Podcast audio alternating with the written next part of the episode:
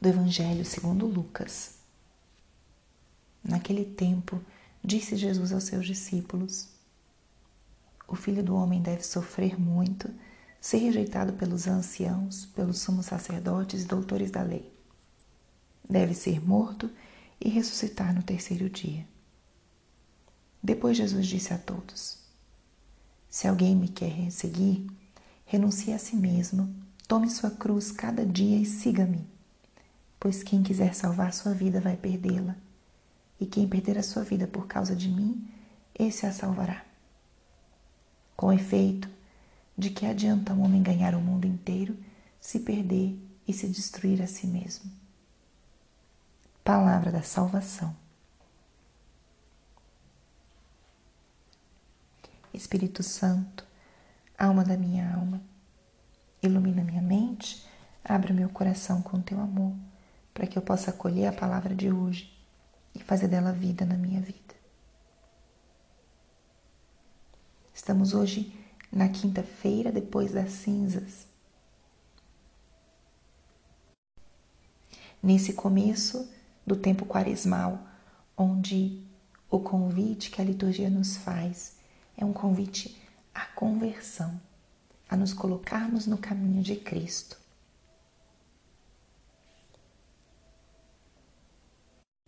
E hoje, de forma especial, a passagem da liturgia nos convida a esse segmento de Jesus.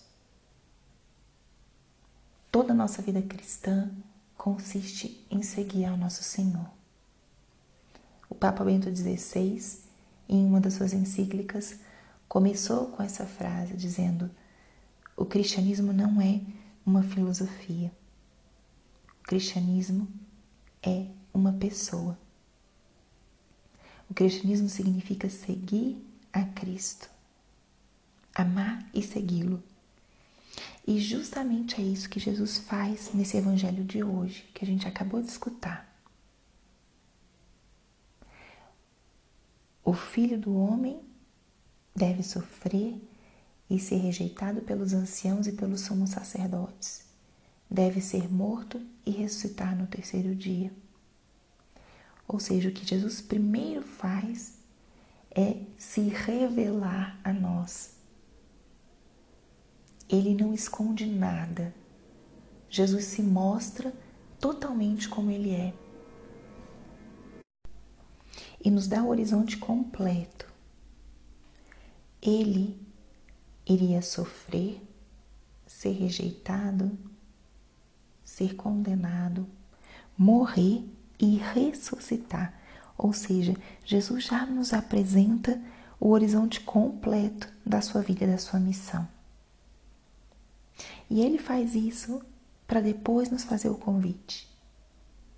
Se alguém quer me seguir, renuncie-se a si mesmo, tome sua cruz cada dia e me siga. A liturgia de hoje, essa palavra de hoje, é um convite a esse seguimento de Jesus.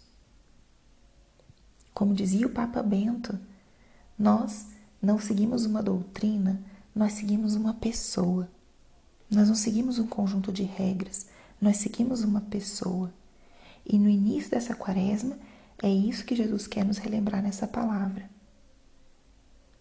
Ele nos convida pessoalmente a segui-lo. E não a seguir um, uma pessoa é, qualquer, ou um grande herói, ou um grande influenciador, mas ele convida a que sigamos a esse Deus Salvador. Aquele que quer me seguir, renuncie-se a si mesmo, tome sua cruz e me siga. Aquele que queira seguir a esse Cristo que entrou por um caminho de salvação através do sofrimento, também tem que abraçar sua cruz. Então, Jesus hoje se apresenta para nós como aquele que deve morrer e ressuscitar, nos convida a segui-lo, não a seguir suas doutrinas, mas a seguir a sua pessoa.